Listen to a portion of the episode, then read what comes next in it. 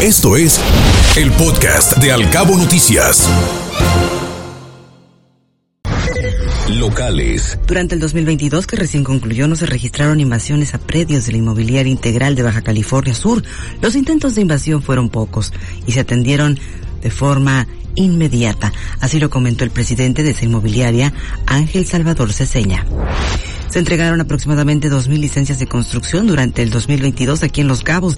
Esto generó ingresos al gobierno municipal por un monto de 240 millones de pesos, así lo dijo el director general de Desarrollo Urbano, Francisco Campas y realizarán los bomberos de Cabo San Lucas un torneo de pesca deportiva para recaudar fondos. Con esos recursos se pretende costear parte del trabajo operativo y preventivo de la corporación, así lo dijo el comandante Juan Antonio Carvajal.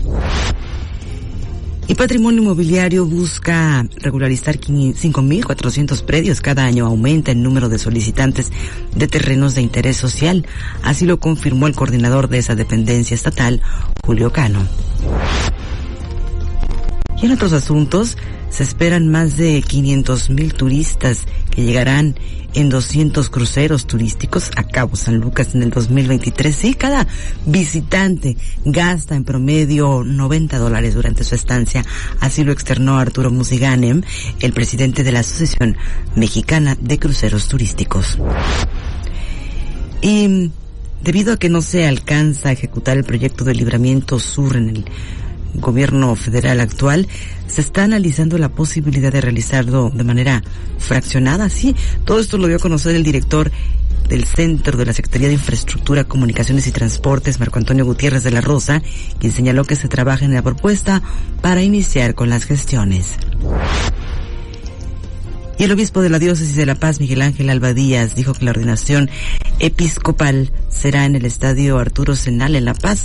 Mencionó que está próxima la llegada del monseñor Miguel Ángel Espinosa, quien fuera nombrado por el Vaticano como obispo coadjutor.